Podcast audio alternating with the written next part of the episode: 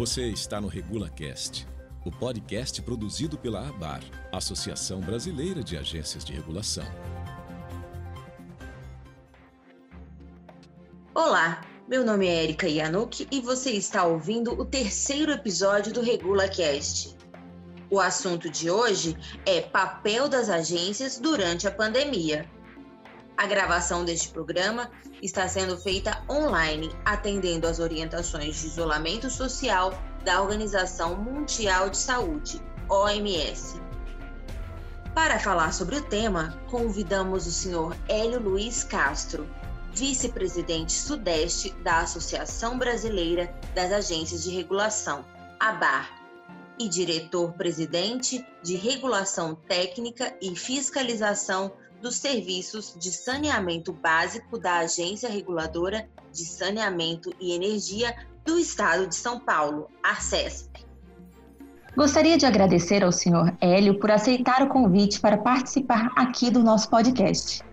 Ok, Erika, muito obrigado pelo convite, obrigado à ABAR. E é sempre importante a gente divulgar assuntos relacionados às agências reguladoras para fortalecer cada vez mais esse importante setor de nossa sociedade. Ótimo, Hélio. Diante desse conflito de competências entre União, estados, municípios e entes reguladores, como devem atuar os setores reguladores diante desse desafio? Érica, eu acho que é importante, primeiro, a gente, dentro dessa coisa que a gente está vivendo, né, de problemas políticos a todos os instantes, deixar claro e salientar que as agências reguladoras são entes de Estado e não de governo. Então, conflito entre poderes no aspecto político não podem afetar as agências reguladoras, não devem afetar as agências. Agora, voltando a essa história de conflito de competências entre uh, os diversos poderes, né, o ideal mesmo seria que os órgãos federais emitissem as diretrizes gerais e os órgãos estaduais, regionais e municipais, essas agências dessas instâncias, adaptassem às suas realidades. Agora, é fundamental o diálogo e articulação priorizando sempre aquelas soluções tecnicamente mais sustentáveis que dá ênfase ao papel do regulador, né? Então, tem que estar pautado essencialmente pelos contratos regulados e pelos marcos regulatórios existentes. E ainda nesse, nesse conflito de competência, identificar quais são as possíveis lacunas existentes em termos de possibilidade de tomada de decisão e na falta de aparato legal, utilizar as melhores práticas e atuar de uma forma proativa, indicando necessidade de ajuste junto ao poder concedente e, eventualmente, ao judiciário. Senhor Hélio, esse seria o maior desafio das agências nesse momento? Quais seriam os desafios durante esse período de pandemia para as agências? Eu diria assim que o grande desafio é o que todos nós estamos vivendo, né? Uma mudança total de modus operandi, começando com essa história de home office que é um pouco do que nós estamos fazendo aqui. Então, quando a gente fala trabalhar de casa, a gente está pressupondo que existe um computador conectado com a rede da agência reguladora. Isso significa que também está conectado com sistemas corporativos nem sempre isso existe, né? E agora a gente teve que fazer de uma hora para outra e felizmente a maioria das, das agências tem, tem tido sucesso. E ainda sem contar com aquela disciplina necessária, considerando que a gente tem rotina diária, filhos, afazeres domésticos, ou seja, então isso tudo já é um grande desafio. Daí a gente entra um pouco mais nos, aspectos das funções das agências, né? Quando a gente fala de isolamento social, a gente está vendo que diversas concessionárias estão com suas lojas presenciais de atendimento ao público fechada. Algumas concessionárias não estão mais utilizando leituristas. E, e Hélio, como é que vocês estão mensurando a questão de trabalho durante essa parte do, do home office? Como é que está sendo o dia a dia da agência nesse período de pandemia? É, essa foi uma outra adaptação importante, é, que as pessoas, num primeiro momento, podem achar que ficar em casa significa é, férias. Na verdade, não é. A gente estava acabando de comentar que estamos trabalhando até mais do que quando a gente está indo para o escritório, né? Porque toda hora você é demandado. E a gente tem feito follow-ups é, semanais para saber se efetivamente aquilo que foi combinado está sendo entregue. Então, essa, esse acompanhamento é fundamental. Então, as reuniões, elas acabam acontecendo, mesmo que por teleconferência, é, até para você saber como as pessoas estão, no seu aspecto pessoal, né? Ela, a gente sabe que tem dias melhores, dias não tão bons. Então, o papel do líder nesse momento é extremamente importante. Dele estar tá em contato direto com as suas equipes para passar os serviços, para cobrar os serviços e para saber como está o andamento das pessoas nesse processo totalmente maluco que a gente está vivendo. E as agências também elas têm uma troca de informações para ver assim o que está funcionando numa agência que a gente pode adaptar a outra agência. Isso acontece, essa troca de experiências, de informações. É, a ABA foi muito feliz quando ela instituiu um modelo de trabalho entre as agências é, por câmeras técnicas. E essas câmeras técnicas, hoje, elas se transformaram numa rede em que os técnicos de cada uma dessas agências se uh, conversam o tempo todo. Tem grupos de WhatsApp, tem grupos de outros, uh, outras formas de comunicação e a todo instante eles estão trocando informações. Então, isso também é, é tem sido muito útil para a gente superar esse desafio que tem sido imposto, imposto para a gente. Então, Hélio, quais são os desafios que a Covid-19 traz para os setores de regulação?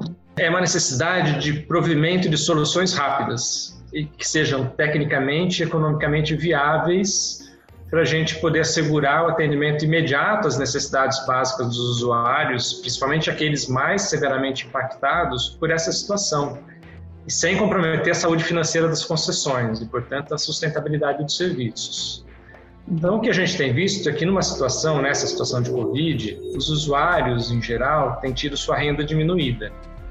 Por outro lado, os prestadores de serviço podem ter alguns segmentos, por exemplo, industriais, que têm indicado queda de consumo e, em geral, para todos os segmentos, aumento na inadimplência.